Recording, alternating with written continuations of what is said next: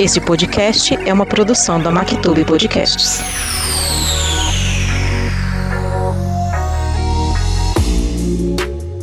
E não é que eu voltei, minha gente? Seja bem-vindo, seja bem-vinda a mais um episódio do podcast Em Tese.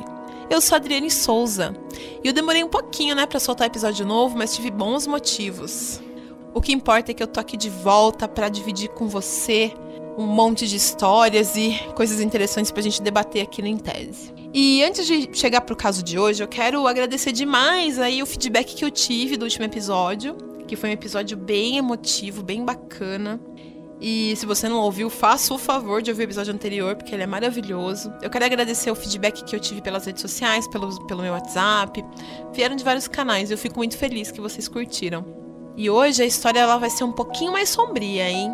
Espero que seja preparado, porque hoje nós vamos falar de Exton Betts Hamilton, uma mulher que, em tese, descobriu que o inimigo mora assim ao lado. A Exton foi criada em uma família de classe média na Pensilvânia, Estados Unidos. Sua mãe, Pamela, trabalhava com impostos e seu pai, o John, ele era gerente de departamento de uma mercearia. Gente, essa é uma história de roubo de identidade, mas que é digna de um filme de Hollywood. Dá para pegar até a pipoca para acompanhar, hein? Ou lavar louça, como a maioria do povo faz. Vamos lá.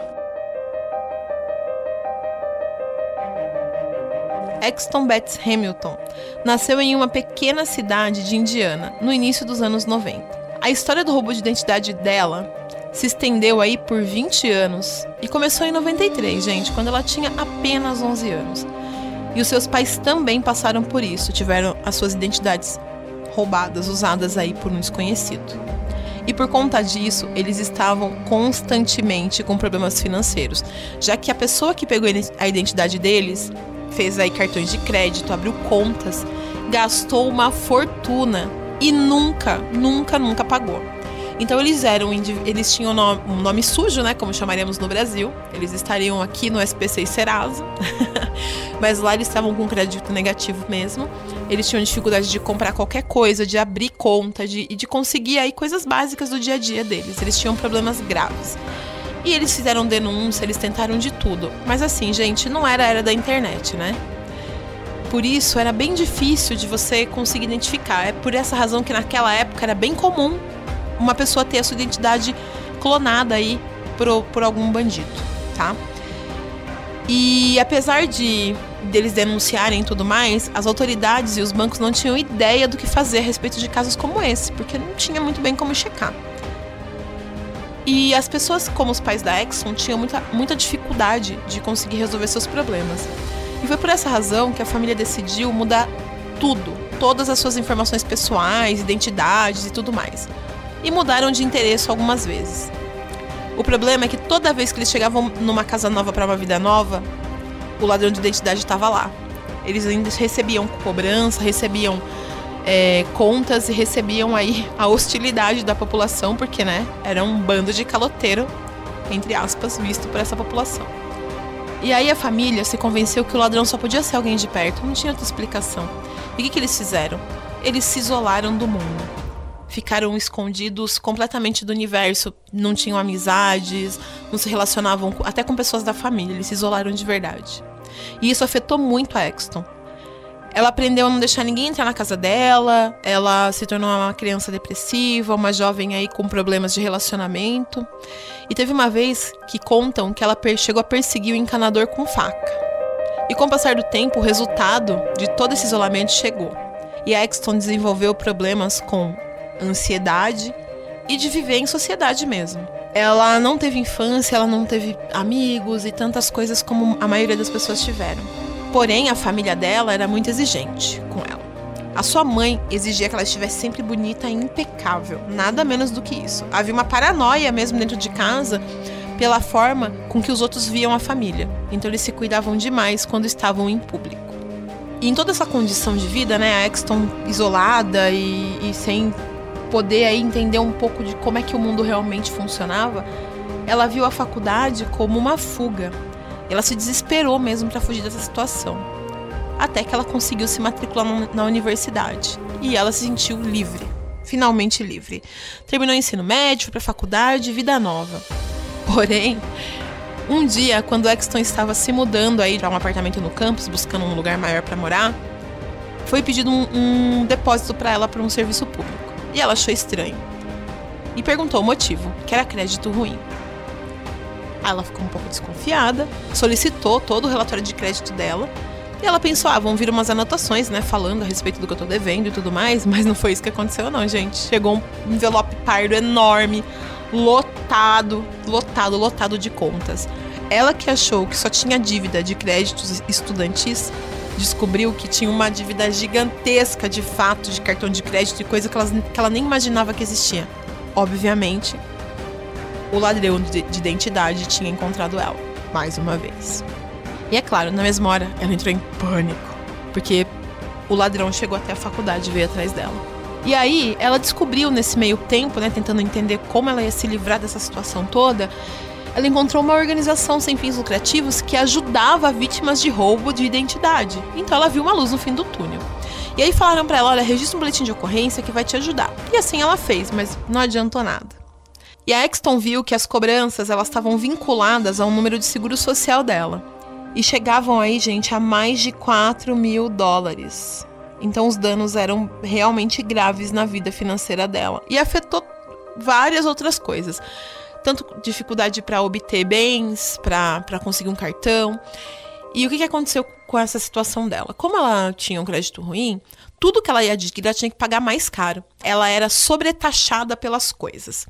Então, o empréstimo para o carro dela ficou mais caro. Para ela conseguir um cartão de crédito também, ela teve que pagar mais para isso. E ela teve que fazer depósitos para conseguir ter acesso à energia elétrica, a telefone, e a TV a cabo, tudo sempre com taxa mais alta. Isso afetou tanto a Exton que ela decidiu na faculdade se enveredar por esse caminho de investigação mesmo de finanças e tudo mais. Tanto que em 2012, a Exton Betts Hamilton ganhou um prêmio por seu trabalho sobre roubo de identidade. E a famosa foto que tem por aí, que eu vou deixar, é claro, lá no nosso Instagram, arroba em tese pra você ver, a Exton toda sorridente, acompanhada da sua mãe e do seu pai. Ela estava toda orgulhosa porque ela conseguiu fazer um avanço significativo com relação a isso. E não parou por aí não, viu? A Exton dedicou a vida acadêmica dela toda a entender e a encontrar formas, né, de se prevenir aí contra o roubo de identidade que acabou com a vida dela. E um ano depois dela ganhar esse prêmio e dela ter tido todo esse avanço na carreira acadêmica dela, em 2013, a vida da Exton sofreu aí um revés muito duro. Ela perdeu a mãe dela.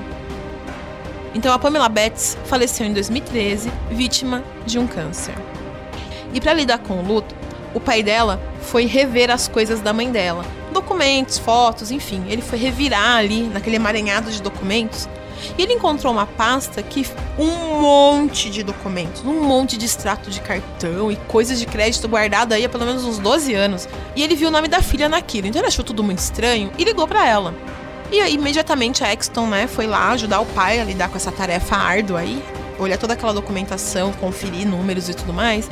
E, ele, e ela descobriu que, na verdade, os números que estavam nos extratos do cartão, né, o número do cartão em si, não existiu, ela nunca teve esses cartões. Ela ficou, mas que diabo é isso, gente? Que papelada é essa? E revirando, revirando, revirando, revirando aquele emaranhado de coisas, ela encontrou alguns com o nome da mãe, Pamela Betts. E foi então que o negócio começou a fazer sentido. A Exxon descobriu que quem fez a família dela passar por tudo isso, todos esses anos, foi a mãe, a própria mãe. Ah, e detalhe, viu? A Pamela não fez isso só com a Exton, não. Ela fez isso com o marido dela também. Inclusive com o seu sogro já falecido. Deixou para ele aí uma dívida de mais de 1.500 dólares. E é claro, eu não preciso nem dizer que a Pamela estava completamente ferrada financeiramente, né? E foi assim que a fraude de mais de 20 anos começou a ruir. E começou-se a entender o que está dizendo. Depois disso, claro, aprofundou ainda mais o seu estudo acadêmico, e todo o seu trabalho sobre roubo de identidade, focando principalmente em famílias. E ela se tornou escritora. Em um de seus últimos livros, intitulado The Last People Know About Us, Exton faz a seguinte declaração: Fui atingida por uma onda de alívio. Finalmente, nós éramos livres. Mas tudo isso foi seguida por uma raiva profunda e ardente. A pessoa que nos assombrou tão implacavelmente por tantos anos foi a minha própria mãe. Nesse livro, a Exton conta toda a jornada dela, inclusive vale a pena ler. Para Exton, a morte da mãe foi um acontecimento de muito sofrimento, muito sofrimento. Mas tudo mudou, né? Óbvio, quando ela encontrou toda essa papelada mostrando o que a mãe havia feito. Exton se uniu ao seu pai para fazer um levantamento sobre todas as contas e dívidas da família. E eles entenderam que a Pamela desviou aí mais de 600 mil dólares. Além de ter é, furtado a própria filha.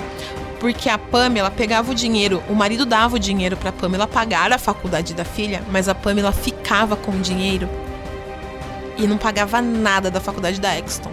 A Exton fez faculdade, gente, trabalhando todos esses anos. Ela pagou todas as mensalidades sozinha. Ela não fazia ideia que o pai dela tinha pago, entre aspas, é claro, a faculdade dela. Então foi uma grande surpresa para todo mundo. E o saldo disso é que a Exton tá até hoje pagando dívidas estudantis que ela adquiriu aí na época da faculdade de mais de 50 mil dólares. Até hoje. E antes mesmo de saber, né, de toda essa história da mãe, a Exton, como eu disse, já, já estudava, já atuava nessa área em busca de respostas aí para quem tinha a identidade roubada. E ela obteve um PhD. Ela escreveu uma dissertação sobre os efeitos duradouros do roubo de identidade infantil e deu entrevista em muitos lugares como especialista nessa área. E ela lembra muito claramente de um dia em que ela foi dar entrevista em um desses programas. Abre aspas. Era uma manhã terrivelmente fria de fevereiro de 2012. Fiz uma aparição no Canal 13, em Indianápolis.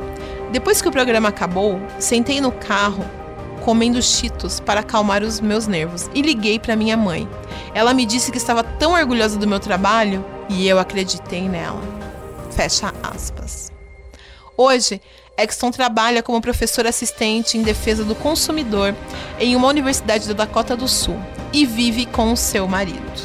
Ela e seu pai até hoje não sabem o que a mãe fazia com tanto dinheiro. Será que ela tinha outra família? Será que ela pagava algo para alguém escondido? Pois é, gente, até hoje ainda é um mistério. É ou não é muito louca essa história da Exton. Uma vida inteira sendo prejudicada, usando toda a sua dor como força para se tornar uma grande profissional e no fim descobre que a pessoa que acabou com a sua vida foi a sua própria mãe. E a mãe já tinha morrido, ou seja, ela não podia confrontar ainda o seu algoz. É muito complicado, né? Por favor, deixa pra gente lá na rede social do arroba em tese o que, que você achou desse episódio. Já conhecia essa história? Eu conheci ela muito recentemente. E é uma história assim que é bem pouco divulgada, tanto que tudo que eu encontrei foi em inglês. Em português não tem praticamente nada sobre a Exton. Nós trabalhamos para produzir esse roteiro com portais de notícias e pegamos muita informação online em inglês porque a história da Exton ela ainda é muito pouco divulgada, mas ela é muito importante para a gente aprender, abrir um pouco a cabeça, né, sobre todos que estão à nossa volta, todos sem exceção. Depois você conta então o que você achou dessa história. E te vejo em breve no próximo episódio do Em Tese. Tchau, tchau. Prometo que não vou demorar muito dessa vez. Infelizmente, tem gente do seu lado torcendo contra você. Autor desconhecido.